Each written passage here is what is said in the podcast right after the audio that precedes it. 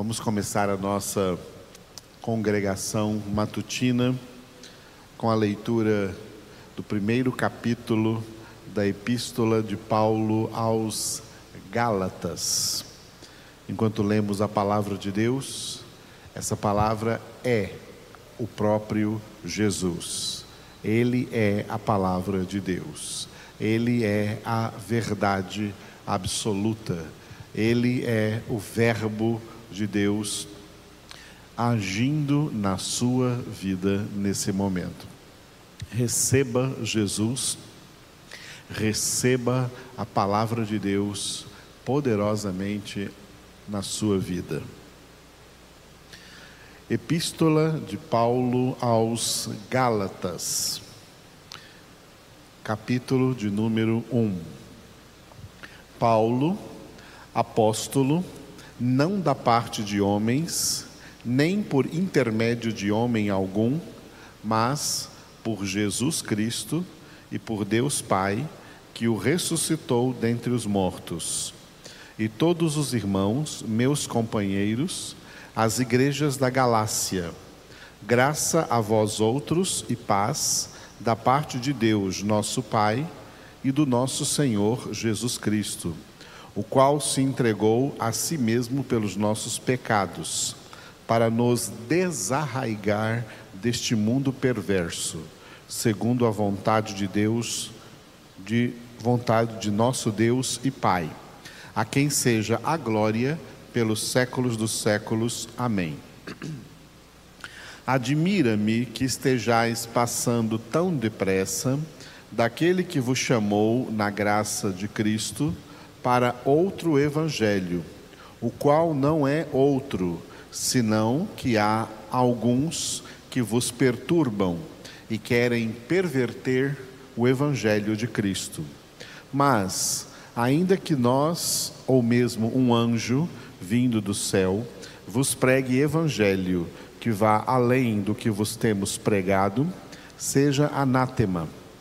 Assim como já dissemos, e agora repito, se alguém vos prega evangelho que vá além daquele que recebestes, seja anátema. Porventura procuro eu agora o favor dos homens ou o de Deus? Ou procuro agradar a homens? Se agradasse ainda a homens, não seria servo de Cristo. Faço-vos, porém, saber, irmãos, que o evangelho por mim anunciado não é segundo o homem porque eu não o recebi, nem o aprendi de homem algum, mas mediante revelação de Jesus Cristo.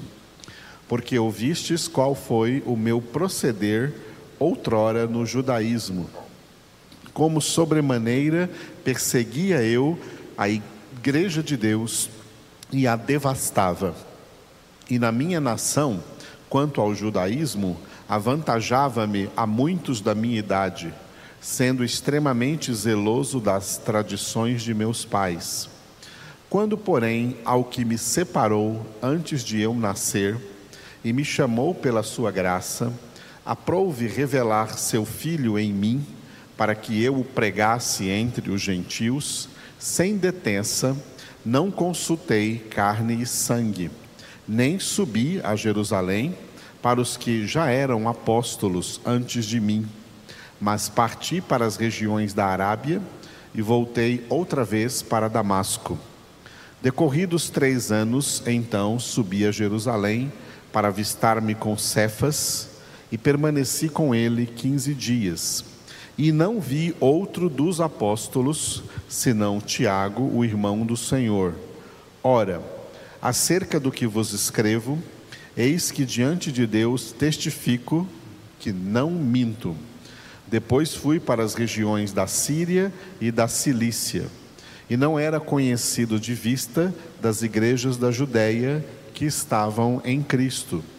Ouviam somente dizer: aquele que antes nos perseguia, agora prega a fé que outrora procurava destruir, e glorificavam a Deus a meu respeito.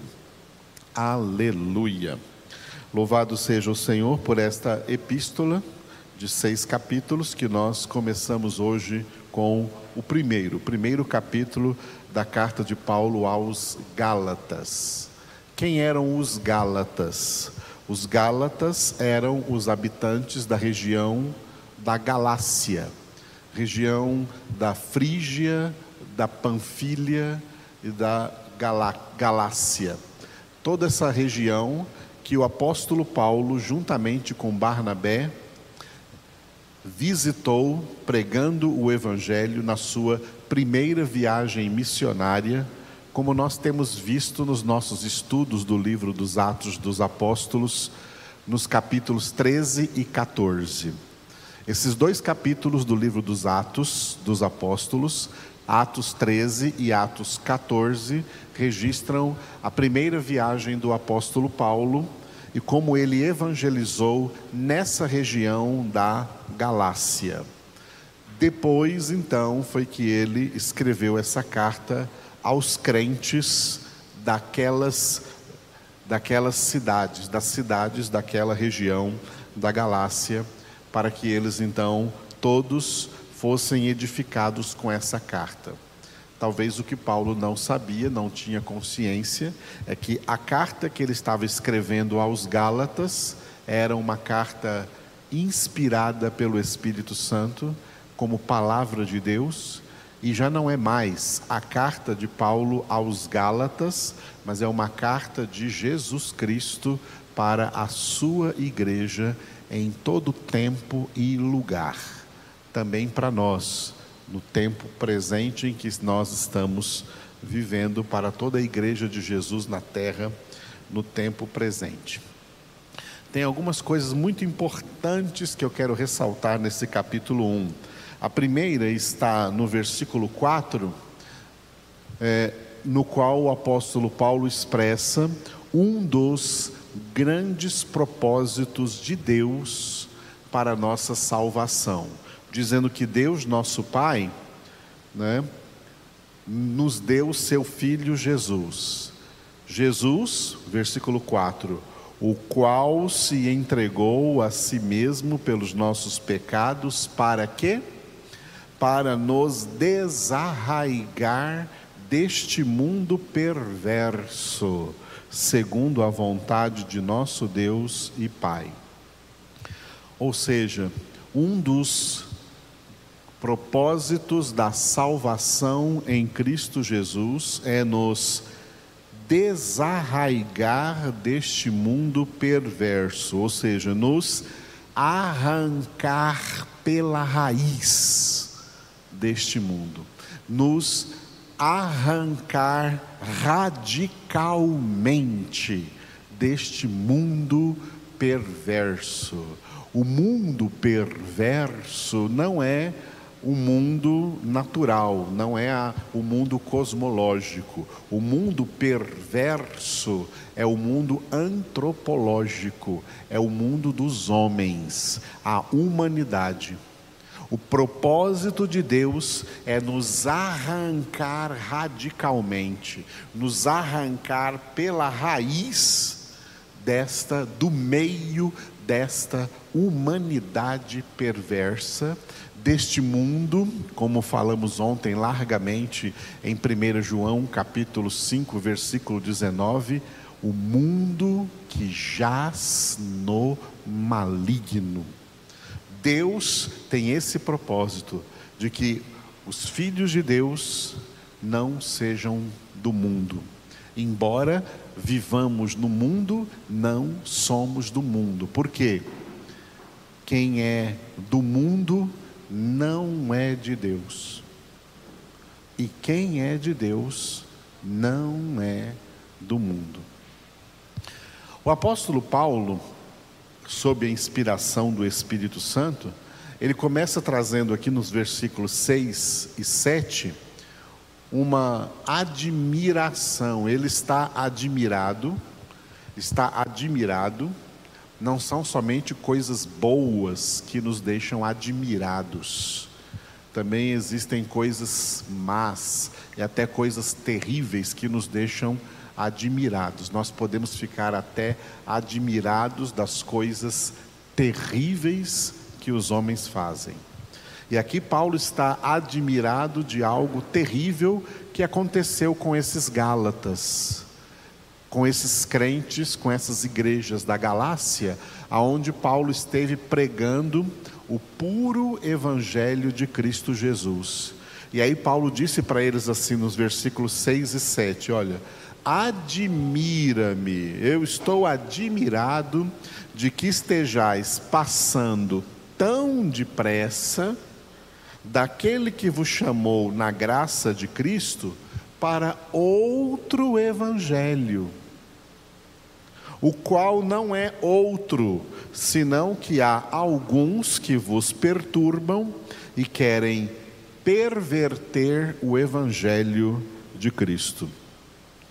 Olha o que Paulo, como Paulo começa aqui essa carta de uma maneira admoestativa, admoestando os crentes das igrejas da Galácia, de que esses crentes que receberam o evangelho genuíno, por esse evangelho genuíno foram convertidos e agora nem passou assim tanto tempo, porque ainda estão aqui dentro do primeiro século, lá no século de número um, primeiro século da era cristã, nem passou assim muito tempo da conversão deles e da instituição das igrejas cristãs na Galácia, e eles já estão abandonando o genuíno evangelho, abandonando o verdadeiro evangelho e passando a crer em outro evangelho, um evangelho falso os crentes estão abandonando o verdadeiro evangelho e adotando um falso evangelho. Dá para entender porque essa carta não é apenas uma carta de Paulo aos Gálatas, mas uma carta de Jesus para a sua igreja em todo tempo e lugar, porque todos esses já 20 e início do 21 século de cristianismo, foram séculos marcados por pessoas que foram convertidas ao verdadeiro evangelho e depois se desviaram desse verdadeiro evangelho para um falso evangelho ou para falsos evangelhos, para outro evangelho. E o apóstolo Paulo diz no versículo 7 que às vezes não se trata de outro evangelho, ou seja, de outra palavra de Deus, mas a mesma palavra de Deus, o mesmo evangelho que está sendo pervertido. Por isso ele diz no versículo 7, no qual eu quero corrigir uma palavra, olha só, o qual não é outro, não é outro evangelho, senão que há, atenção a essa palavra, alguns. Atenção quando essa palavra surge aqui nas nossas Bíblias, no Novo Testamento, a palavra alguns. Na cabeça da gente, na nossa cabeça aqui de brasileiros, tá? tem um cliquezinho que quando você ouve a palavra alguns, esse cliquezinho na sua cabeça deixa você tranquilo, porque alguns dá uma conotação de poucos. De poucos, tá? Alguns são uns poucos. E isso está errado. Paulo não escreveu na língua portuguesa, Paulo escreveu na língua grega. E na língua grega nós temos aqui um pronome relativo. E esse pronome relativo, que na língua grega é escrito só com três letras, T-I-S, tis, esse pronome que é traduzido em português por algum, alguma, alguns ou algumas, não tem essa conotação que tem em português de poucos. Pelo contrário, tem a conotação de vários, de muitos. Aliás, me desculpe que eu falei pronome relativo, mas é pronome indefinido, não é pronome relativo, é pronome indefinido. um número indefinido de pessoas. E não tem nisso nenhuma conotação que sejam poucas pessoas. Pelo contrário, um número indefinido de pessoas é que tem muita gente por aí que vos perturbam e querem perverter o evangelho de Cristo. Ou seja, não é outro evangelho, é o mesmo evangelho, só que um evangelho pervertido, um evangelho adulterado. Pessoas que estão adulterando o evangelho. Eu gosto de explicar isso com a metáfora da gasolina. Se você for no posto de gasolina com o seu carro e colocarem lá no seu no tanque do seu carro uma gasolina adulterada, ela vai estragar o seu carro. Paulo diz em Romanos 1, 16, que o Evangelho é o poder de Deus para a salvação de todo aquele que crê. O Evangelho é o poder de Deus para a salvação. A gasolina é um poder que traz força para o motor do seu carro funcionar e você dirigir. Se ela for adulterada, ela vai estragar o motor. O Evangelho é o poder de Deus para a salvação de todo aquele que crê. Se esse Evangelho for adulterado, se esse Evangelho for pervertido, ele automaticamente perde o seu poder de salvação. Se torna um Evangelho religioso, um evangelho que perde o poder de salvação e esses evangélicos, entre aspas, que creem em um evangelho falso, que creem em um evangelho pervertido, que creem numa palavra mal interpretada, ou seja, creem em heresias, doutrinas falsas, eles não verão a Deus, não tem salvação. A salvação é baseada na verdade e não na mentira. Heresias são mentiras, mesmo que sejam mentiras forjadas a partir de uma interpretação errônea da verdade, uma interpretação errada da Bíblia. Nós estamos vivendo uma época de grande crise espiritual no mundo, porque as igrejas cristãs, as igrejas protestantes, o denominacionalismo protestante, as igrejas evangélicas estão transbordando de heresias. Hereges não são alguns poucos, não, são alguns muitos um número indefinido de hereges, e esses hereges fazem sucesso. Esses hereges conseguem angariar multidões. Por quê?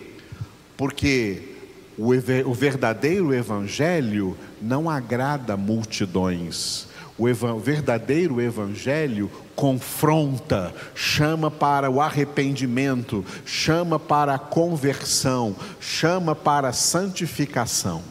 Mas os evangelhos adulterados, os evangelhos pervertidos, falam de acordo com as cobiças da carne, as cobiças dos homens carnais, dos homens pervertidos, é um evangelho conveniente, é um evangelho que agrada a homens. E é por isso que Paulo disse aqui no versículo 10 que quem agrada a homens não é servo de Cristo. Essas pessoas que pregam esse evangelho que agradam a homens, essas pessoas não são servos de Cristo. Porventura procuro eu agora o favor dos homens ou o de Deus? Ou procuro agradar a homens?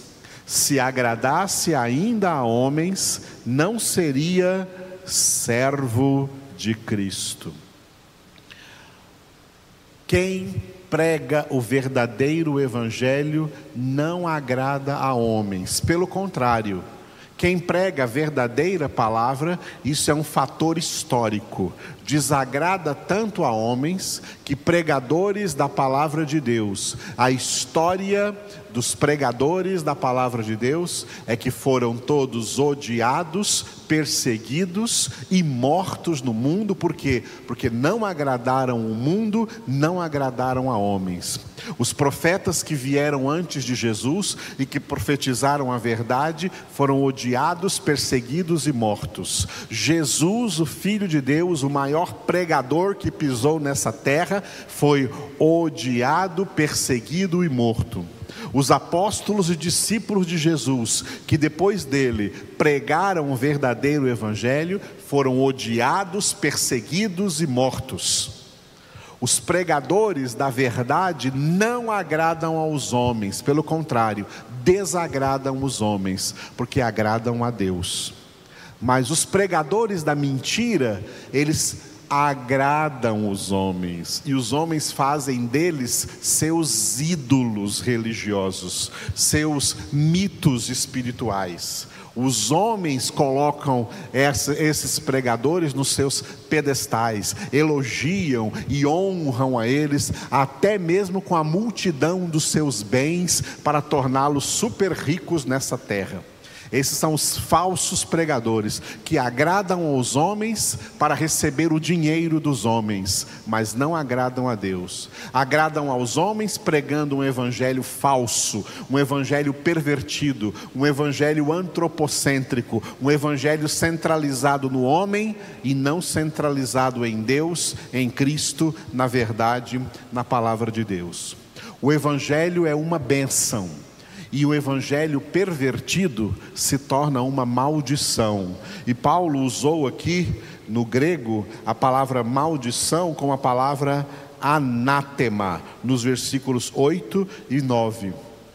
Mas ainda que nós, ou mesmo um anjo vindo do céu, vos pregue evangelho que vá além do que vos temos pregado, seja anátema. Anátema é maldição. Assim como já dissemos e agora repito, se alguém vos prega evangelho que vá além daquele que recebestes, seja anátema. Anátema é maldição. Toda heresia é uma maldição. Todo evangelho pervertido não é bênção, é maldição. O evangelho só é bênção quando ele é a pura palavra de Deus, viva e eficaz, que penetra mais do que qualquer espada de dois gumes, até o ponto de dividir alma e espírito, juntas e medulas, discernindo os mais íntimos pensamentos, propósitos e intenções do coração, operando no homem verdadeira santificação, sem a qual ninguém verá o Senhor. A minha obrigação como pastor é alertar a todos aqueles que me ouvem. Prestem atenção, não deem ouvidos a qualquer evangelho que está sendo pregado por aí, porque nós estamos vivendo no, no, tempo em que, como no tempo de Samuel, a verdadeira palavra de Deus é escassa a palavra era rara naqueles dias, a verdadeira palavra é rara em nossos dias. As palavras que estão fazendo essas igrejas de modismos, de modernidades e de multidão hoje em dia são palavras fictícias, como Pedro disse em 2 Pedro capítulo 2, palavras fictícias. Não são palavras verdadeiras, não é a verdadeira doutrina, são doutrinas heréticas, desviadas de Deus, desviadas de Cristo, desviadas dos evangelhos, e as pessoas que creem nessas doutrinas estão, como todo o restante do mundo, caminhando para a sua perdição eterna e a sua justa condenação, porque mentira não salva só a verdade salva, porque Jesus é a verdade. E conhecereis a verdade, e a verdade vos libertará.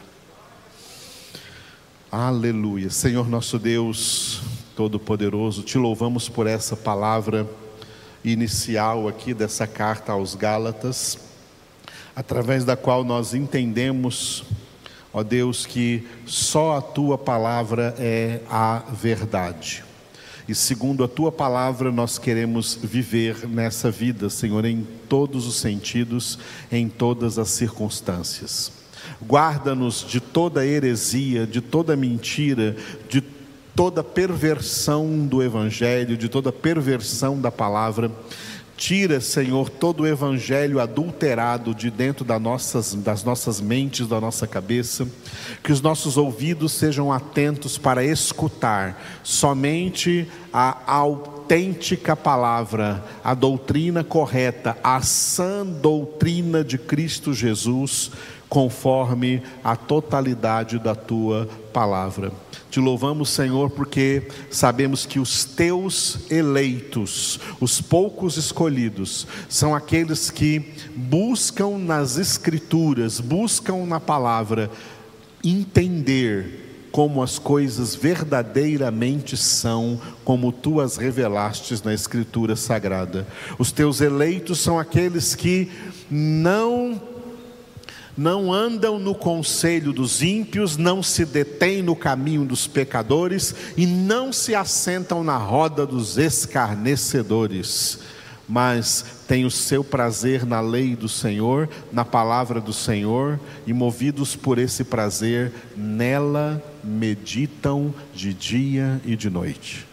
Conduza-nos nesse sentido sempre, é o que nós oramos por todos os teus eleitos, pela tua igreja eleita na face da terra, em nome de Jesus, para a tua glória, Pai, para a tua glória, Jesus, para a tua glória, Espírito Santo de Deus. Amém.